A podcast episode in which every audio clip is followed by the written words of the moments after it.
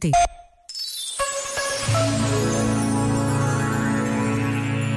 Sobre a paradoxal vida de Jesus, escreveu José Frazão Correia. O desapego de si e a capacidade de aprender com aqueles que encontra dão uma fisionomia particular do modo de Jesus habitar o mundo.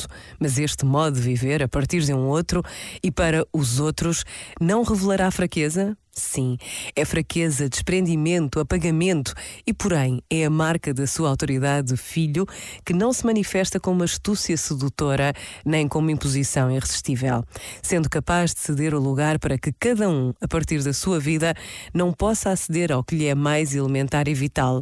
Jesus revela a sua autenticidade e autoridade.